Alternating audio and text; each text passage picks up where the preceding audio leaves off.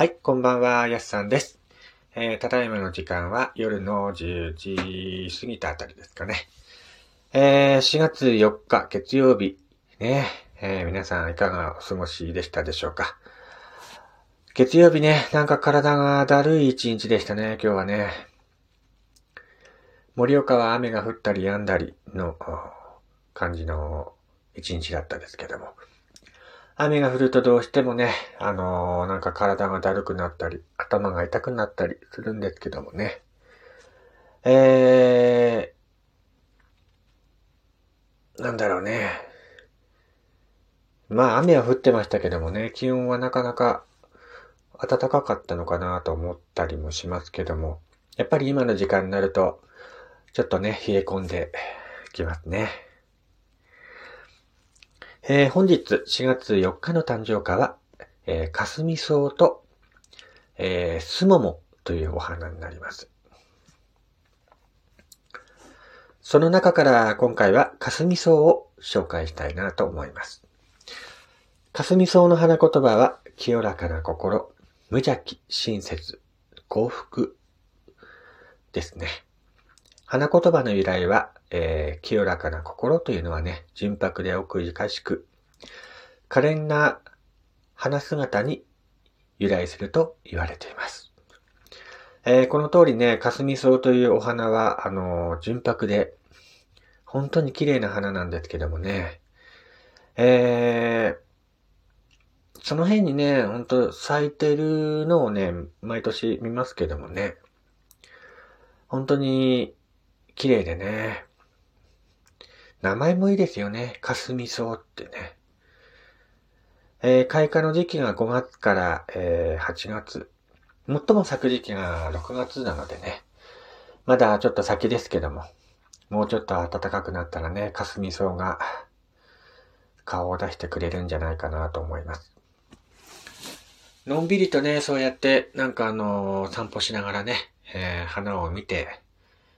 のんびり歩くっていうのは本当にね、ストレス解消になりますよね。あの、僕個人的にね、あのー、そうやって、のんびり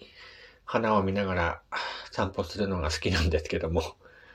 えー、もうちょっとで、ね、暖かくなったら、ゆっくりね、何も考えないで散歩したいなーって、そんな風に思っています。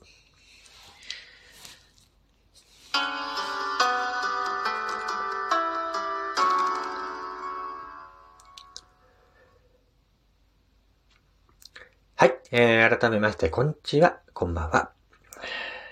岩手でね、アナログイラストレーターをしております私が、ゆるっと語るラジオ番組となっております。えー、ラジオトークのアプリから聞いている方はぜひ、リアクションボタンの方をよろしくお願いいたします。えー、今日はね、久しぶりに昔話を話そうかなと思っています。えー、岩手っていうのはね、本当に山に囲まれた地方なんですけども、やっぱね、山っていうのは広いじゃないですか。人が入れない場所っていうのはたくさん、えー、あると思うんです。今回はね、その山にちなんだ、えー、昔話を話していこうと思います。土淵の琴旗の奥に白身という大きな山があります。その山の大きいことと言ったら話にならないぐらいで面積を測りたくても測ることさえできないほど大きな山です。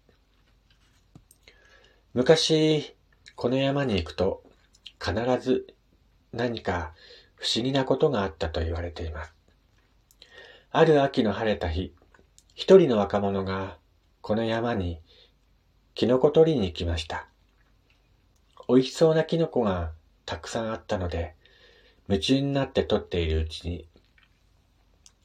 いつの間にか夕方になり、あたりはすっかり薄暗くなってしまいました。若者はあまりにも遠いところまで来てしまったので、とても家には帰れなくなり、困ってその辺をうろうろしているうちに、大きな木のホラを見つけました。仕方がない。今夜はこのほらに泊まるとしようかな。と、独り言を言い、疲れていたので、いつの間にか、うとうとと眠ってしまいました。夜中にふと目を覚ましてみると、真っ暗だったはずの山が、急にうっすらと明るくなりました。はてな、真夜中なのに、なんでこんなに明るいんだろう、と思って、目を大きくしてあたりを見ました。すると今度は、下の谷間の方で、コキコキコキ、コキコキコキ、と、大きなノコギリで木を切る音がしました。まもなく、その大きな木が、バリッ、バリバリバリと、ものすごい勢いで倒れる音がしました。いよいよ不思議に思い、耳を澄ましていると、今度はその谷間の方で声高らかに歌声が聞こえてきました。若者は気味が悪くなり、夜の明けるのを待ち、大急ぎで家に帰りました。また、5月になると、家の屋根替えのため、この山に、かやかりに行く人がよくいました。かやかりの人たちは山に着くと、やれやれ、と一休みして、遥か向こうを眺めます。すると、目の前には大きな桐の木がたくさん立ち並び、その桐の木には花が一面に咲き乱れ、ちょうど紫の雲が立ち込めているかのように見え、あまりにも美しさに人々はそばへ行ってみたら、どんなに綺麗なんだろうか、と、もっと近づこうと思い、一生懸命に、それに向かって歩きます。しかし、どうしたものか、いくら歩いても、歩いても、そばへ近づくことができませんでした。この山でいろんな不思議なことがあるという話を聞いた物好きな若者が、ある天気の良い日にこの山へかやかりに出かけました。ちょうど長い茅がたくさん生えている場所を見つけたので、一休みしてからですかなと腰を下ろしました。そして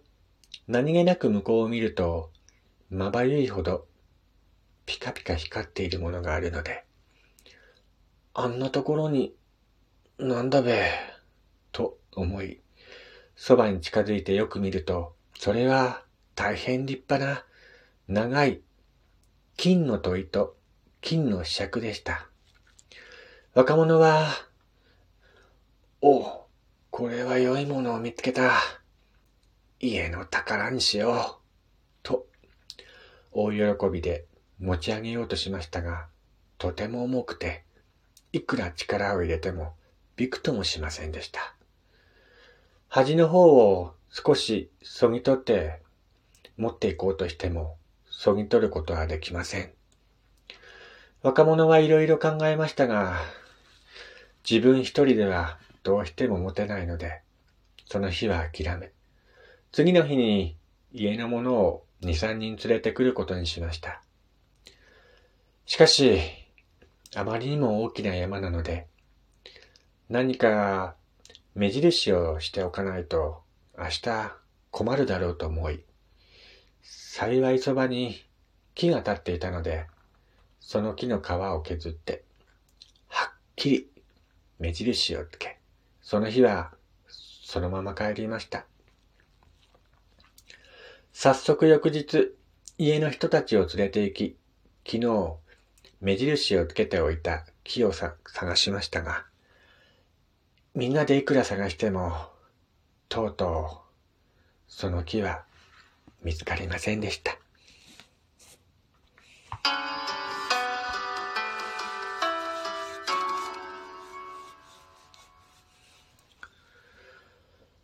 えー、今回はね、ちょっと、あのー、山にまつわる昔話をね、話してみました。えー、昔からね、昔話の舞台になるのは山が多いんですけどもね。あのー、今もね、やっぱり山にはね、不思議な何かが住んでいるんじゃないかなと、僕は思うんですよね。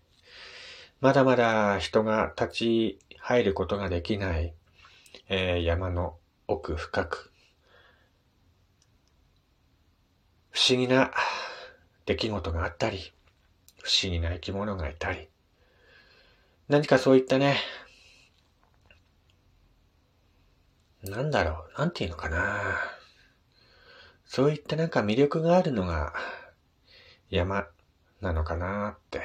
思います。あまりね、山の奥まで行くと、えー、なんかね、不思議な感覚に陥ることがありますけども、もしかしたらそれは、人ではない何かに見られているのかもしれませんね。はい、えー、今回はね、山にまつわるお話をさせていただきました。こちらの番組ではね、えー、昔話を語ったり、まあいろんな話を語ったりしています。一応ね、毎日配信しておりますので、ぜひ番組フォローしてチェックの方よろしくお願いいたします。それではまた、えー、次回お会いしましょう。お相手は、やすさんでした。